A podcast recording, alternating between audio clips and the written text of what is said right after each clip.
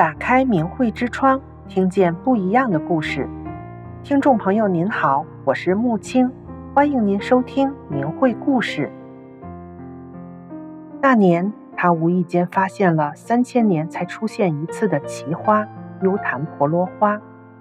殊不知，这一份奇花之缘，在几年后却解救了他的人生，消除他的满腔积怨，舒缓了紧绷已久的恐慌心理。让他再次感受世界的美好，究竟是什么际遇呢？让我们一起来听听他的故事。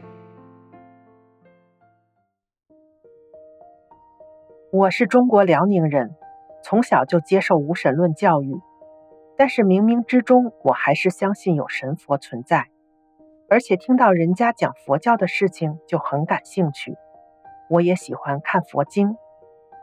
有一次，我在佛经中看到释迦牟尼佛告诉他的弟子，意思是说，末法时期，也就是佛教名存实亡的时候，释迦牟尼的佛法就没有办法救度人们，无法启发人类的善念，要等到佛国盛花优昙婆罗花盛开时，会有弥勒佛下世为人传法，那时候才能救得了人。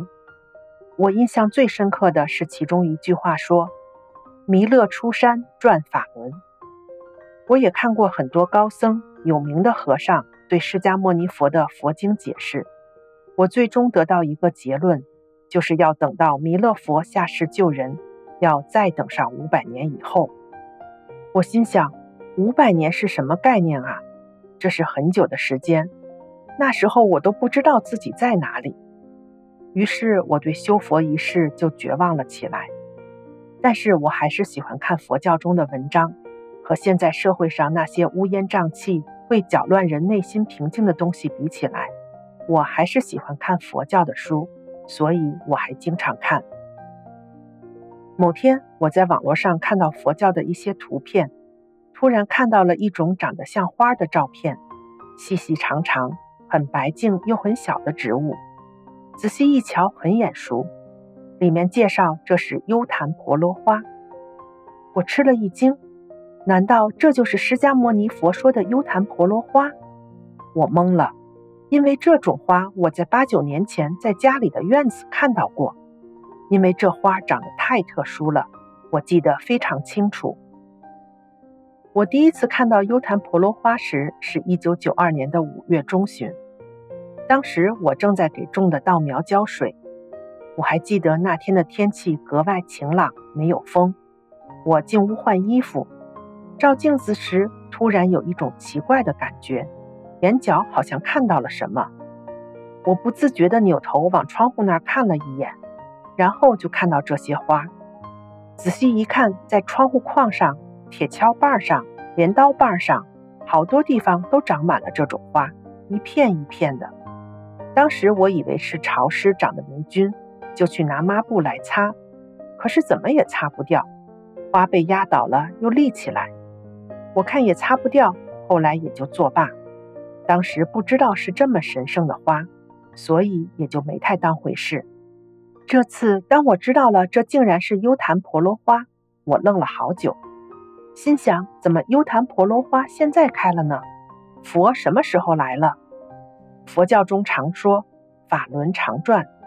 释迦牟尼佛也告诉他的弟子，未来佛法跟法轮有关，很多佛经中也提到了法轮圣王、转轮圣王。难道这佛和这些字眼有关系？于是我脑袋冒起了法轮功三个字，但是我又马上否定了这个念头，因为当时中国中央电视台常常报道修炼法轮功的人怎么地，就是不太好吧。所以我就打住了继续探究的想法，不以为意了。有一年，我发现自己的丈夫在外面有了女人，而且他们还公开有一个小窝。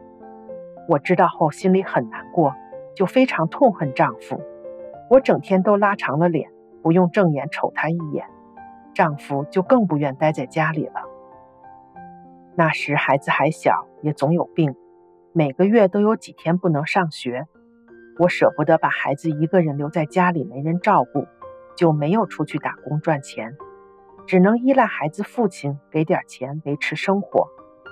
为了让孩子顺利长大，我忍着屈辱，没跟孩子父亲谈离婚，厚着脸皮伸手从他那里拿钱。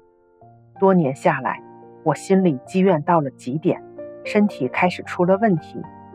后来连出门买个菜都觉得累到不行，回家往床上一扑，一动也动不了。我心想，真想永远都不起来啊！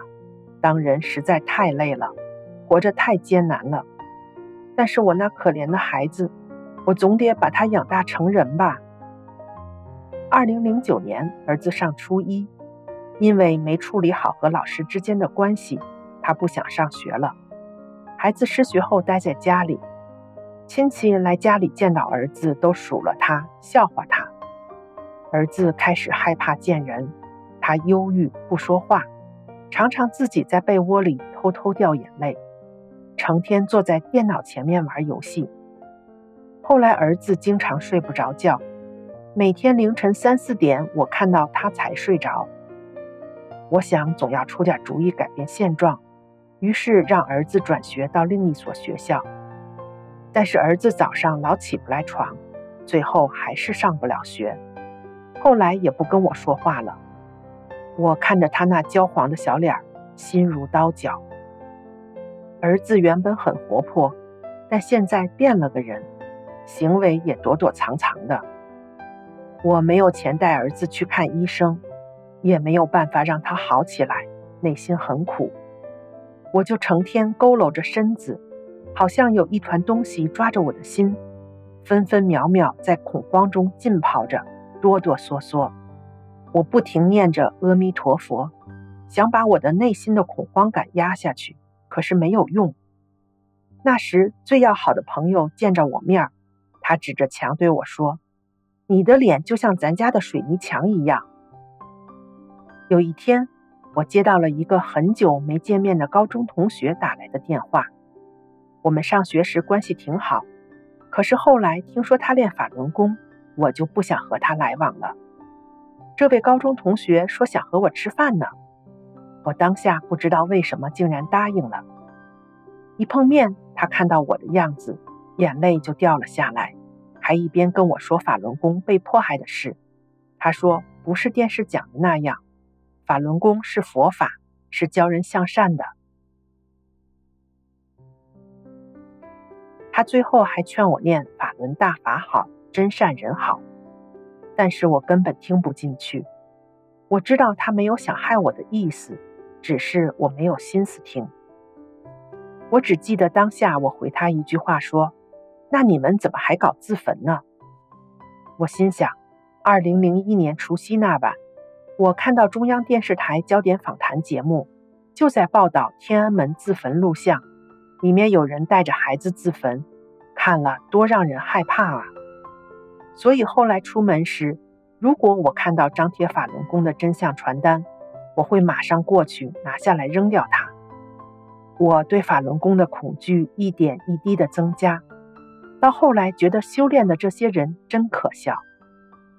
有一次，我接到国外打来的电话，说是沈阳市苏家屯血栓医院活摘法轮功学员器官，该医院大量的摘取法轮功学员的眼角膜、肝脏、肾脏。我听了半个小时，一点儿也不害怕。也不相信，只觉得好笑。因为我觉得中共政府不可能说谎，官方媒体报道的肯定是真实的。后来我和高中同学要分开时，他送给我一个法轮大法护身符，告诉我说：“你上车就念，诚心的念，对你有帮助的。”我坐在车上，心想：我现在活得这样，念一下又能怎样呢？我的同学肯定是为了我好，我就试试吧。我就拿起护身符，在心里念“法轮大法好”。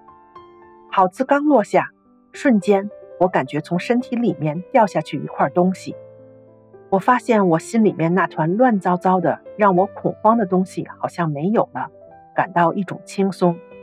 在车里，我听到身旁有人在说说笑笑的声音。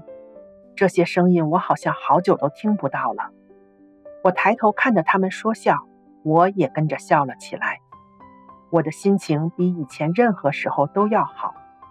看到车外面大街上人来人往，蓝蓝的天，先前那种时时处于恐慌的可怕感觉，真的好像无影无踪，心里面暖乎乎的，感觉一切都很美好，太让人惊讶了。这就是前一瞬后一瞬，我就像变了一个人。我在心里念出“法轮大法好”那瞬间，那团东西掉下去的时候。比我现在说的还快，没法形容。我下车后赶紧回家，儿子正在电脑桌前。我把“法轮大法好，真善人好”的大法护身符放得离孩子很近。儿子正在电脑前玩游戏，这时他看我来了，把电脑关了，转过身来往床上一躺。我问儿子说：“你想睡觉吗？把衣服脱了，盖上被子，好好睡，别感冒了。”他生气地说：“睡什么睡？半夜我都睡不着，我太累了，歇一会儿。”说完话，儿子一会儿就睡着了，呼呼的睡。我一看时钟，下午六点整。我坐在他身边，高兴的都不知道怎么办才好。儿子睡了一整夜，侧身躺着一动没动。隔天早上六点整，他才睡醒了。儿子睁开眼后的第一句话就是：“妈，刚才我睡着了。”我说：“是啊，我把法轮功的护身符放你这后，你就睡着了，睡了十二个小时，真是太神奇了。”他却说：“不是那么回事儿，是我太累了，你别迷信。”其实我也不太理解，为什么我念一句“法轮大法好”，就会发生这些神奇的事情。怎么想也想不明白啊！但是有效，我就念吧。于是我老是一直念着“法轮大法好，真善人好”。一个星期之后，高中同学又来找我了，他给我带来了法轮功书籍《转法轮》，但我当时没看。过了几天，他又帮我在我的电脑上安装了电子书，还给了我一个光盘。我在电子书里看到法轮功师傅在全世界各地的讲法，觉得很感兴趣。我向来对佛经啊那类的，就是很感兴趣。我这时才知道，原来法轮功已经传遍全世界了呀！我看电子书的内容，越看越爱看，放不下了。这时我真的是吃惊不小，这和中共官方媒体宣传的完全不一样。而且法轮功师傅开始传法的时间是在一九九二年五月。咦，这不就和我第一次在家里发现了满窗台的优坛婆罗花是同一个时间段吗？咋有这么巧的事呢？于是我仔细看了法轮功书籍里面的内容，就是教人怎么做一个好人。我觉得挺好，所以就跟着教工录像带。学习练了五套功法，练了不几天，我身体逐渐出现了变化。日子一天又一天的过去，我的健康也逐渐恢复了。我小时候身体就不太好，我的左腿就像一块冰坨子，就是一大块冰砖那样，无论什么时候都是冰凉冰凉的。但是现在不凉了，身体腹部的两个肾脏部位。以前经常感到它们悬在外面，被风吹着凉飕飕的，现在也不凉了，没有那种裸露的感觉了。这么多年来，只要半夜十二点一到，我的后背就好像有几把刀在里面绞着，疼得睡不着觉，腰也疼得躺不住，只能在床上翻来覆去的叹气。现在我修炼法轮功后，我竟然一觉睡到天亮，哪儿也不疼，也不凉了。连心脏的位置也不难受了，以前眼睛做过手术会怕光、怕烟雾的现象也没有了，整个人走起路来轻飘飘的，没有累的感觉，好像比树叶还要轻盈。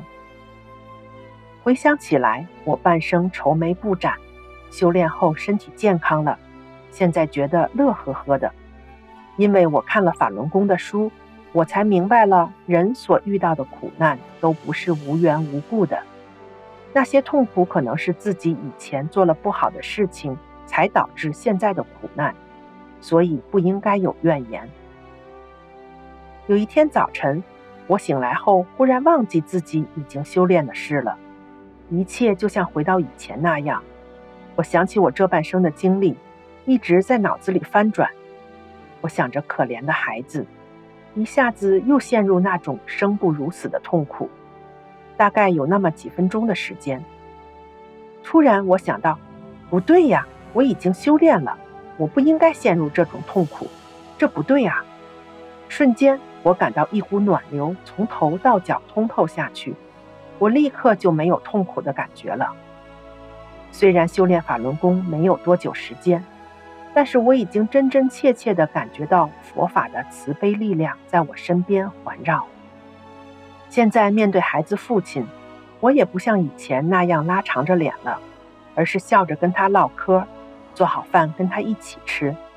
我告诉他，我修炼大法了，法轮功是佛法，不是电视上说的那样不好。他也看见我身体的变化，精神头十足，佩服大法改变了我。听众朋友。听了这个奇花之缘的故事，您是不是也和故事的主人公一样，对法轮功有不同风貌的认识？您可以连上互联网，输入关键字“明慧网”或“明慧之窗”，这个网站里面有好多修炼法轮功后绝处逢生的感人故事，值得您一看。今天的故事就和您分享到这里。我们下次再见。